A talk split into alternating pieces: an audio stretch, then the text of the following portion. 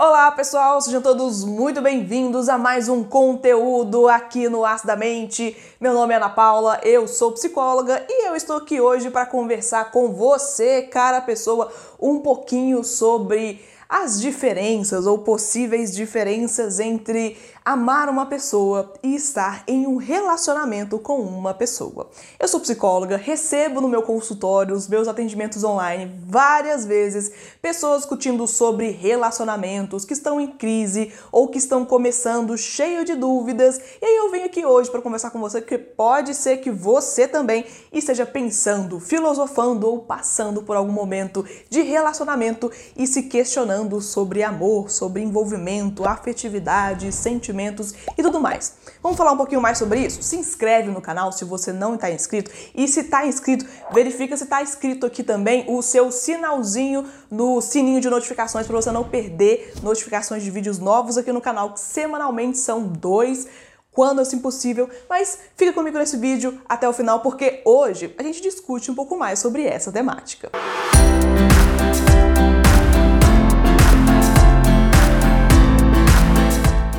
Pois bem, quando nós falamos em relacionamento romântico, namoro, casamento, noivado, essas coisas assim, nem sempre quando nós falamos em relacionamento, nós estamos falando de amor, como se as duas coisas fossem sinônimos. Ou seja, nem todo mundo que está em um relacionamento ama o parceiro, a parceira, os parceiros, parceiros e por aí vai, e nem quem está fora de um relacionamento, por exemplo, não está permitido, não está autorizado a amar a pessoa na qual está direcionando ali todo o seu afeto. Quando a gente vem discutir sobre amor, o significado, a ontologia da palavra amor, ao longo do tempo sempre tiveram várias variações, pensadores que falam à direita, pensadores que falam à esquerda sobre o que é amor, qual é o significado, qual é a construção, poetas, filósofos, escritores,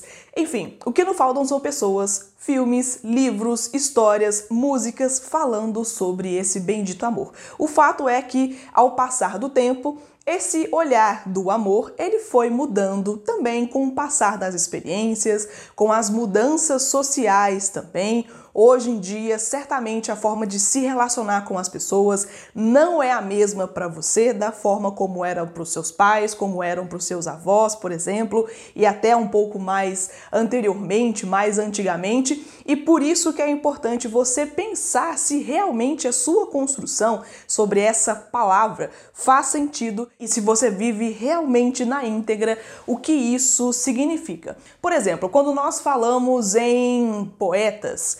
Drummond de Andrade dizia que o amor é algo inexplicável. Se você consegue colocar em palavras, é porque não é amor de fato. É uma forma de se observar o amor. Já Sófocles dizia que o amor é algo que te liberta, é algo que tira a sua dor e que te faz basicamente flutuar pela sua existência. Platão já disse certa vez que o amor é algo que te faz ver tudo muito mais bonito e que te faz querer de fato vivenciar e demonstrar esse afeto para as pessoas de uma forma quase eloquente. Já o filósofo francês Voltaire dizia que o amor é quase um presente da natureza. É algo que você pode utilizar, por exemplo, para embelezar coisas, embelezar a vida, por exemplo. E esse embelezamento utilizando o amor, tudo acontece na sua mente, não necessariamente acontece de fato.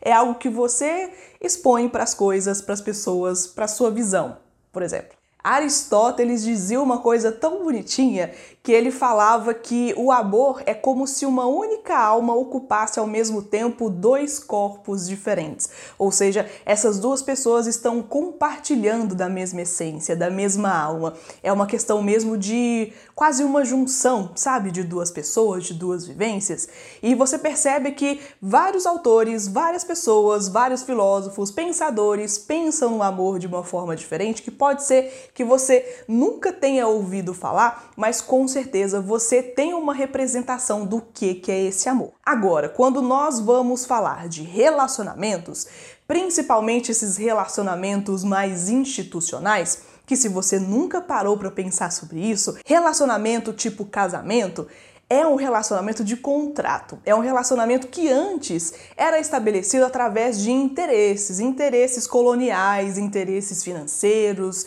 de posses, de terras, manutenção de poder, manutenção das famílias que estão no poder, de quem é o mais importante, famílias que se unem em prol de alguma outra questão que não seja necessariamente essa visão mais bonitinha anterior falando sobre amor. Então, nem sempre, e nem sempre até hoje, amor vai ser considerado como uma essência para um relacionamento acontecer. Você pode estar se relacionando, namorando, casado, noivo, noiva, noive de alguém e não sentir necessariamente esse afeto tão grande, tão genuíno, gigantesco, esse presente da natureza, essa coisa inexplicável que é o amor, e não significa também que se você não estiver em um relacionamento com a pessoa, que você não pode dizer que ama essa pessoa. Então, se você está em um relacionamento fixo, em um relacionamento contratual com uma pessoa, não significa, gente, que a partir daquele momento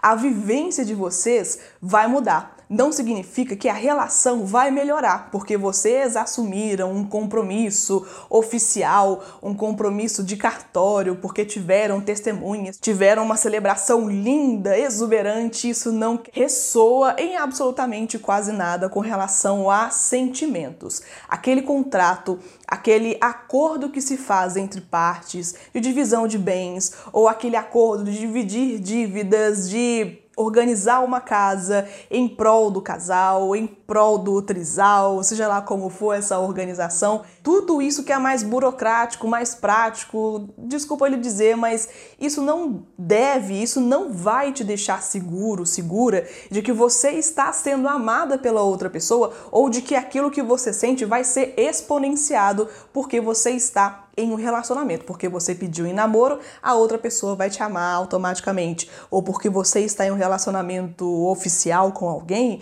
aqueles que você posta nas redes sociais, que tem aquela vivência toda linda, maravilhosa de Dia dos Namorados, isso não quer dizer absolutamente nada quando nós estamos falando de, de afetividade e amor, sentimento. E eu estou aqui para tirar você, tirar a sua onda de se relacionar com pessoas, de casar, de ter um noivado lindo. Não, gente, eu não estou dizendo isso. O que eu estou chamando aqui a sua atenção é realmente para problematizar a forma que você se relaciona com pessoas, a forma que você identifica, visualiza mesmo todo esse contrato social que estabelece-se a partir de uma relação, de se assumir um compromisso oficial com uma pessoa, de colocar uma aliança em qualquer um desses dedos, eu não sei quais são, mas enfim, de, desses dois dedos aí, de colocar uma aliança, de assumir um compromisso, de postar nas redes sociais, falar que é o amor da sua vida porque aceitou o seu casamento, o seu pedido de casamento, porque vocês estão muito felizes. Enfim, também não quer dizer se você não quer se casar, se você não quer entrar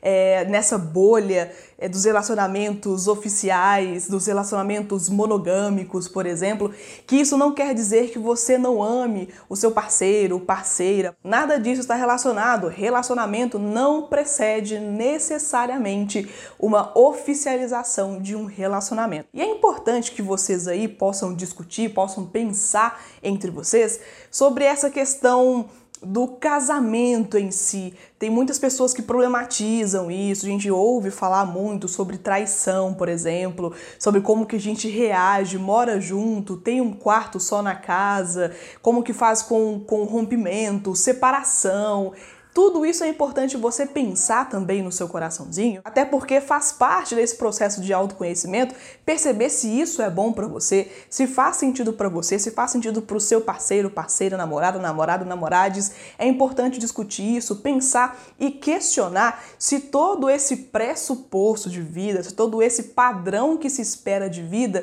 se realmente é isso que se encaixa na sua existência, se isso que a gente normalmente escuta falar ah, que você nasce, estuda, faz uma faculdade, tem um bom emprego, namora, noiva, casa, tem dois filhos porque um só não pode e mais de dois também já fica demais, tem um belo apartamento, faz uma viagem por ano de casal, aquela coisa linda, comercial de margarina, só que a vida real nem sempre e muito provavelmente não vai se manifestar assim. E também não quer dizer que todo esse pressuposto que eu disse agora há pouco, que isso é a realidade mais pura, mais simples e mais feliz. Não quer dizer que se você se casar com uma pessoa, que você vai ser a pessoa feliz para sempre, porque também não é isso. Então percebe o tanto que é importante a gente questionar esses paradigmas, todo esse enquadramento de vida perfeita, de vida ideal, ou do que se espera na sua próxima fase de vida, depois de se formar tem alguma coisa, depois de casar tem alguma coisa,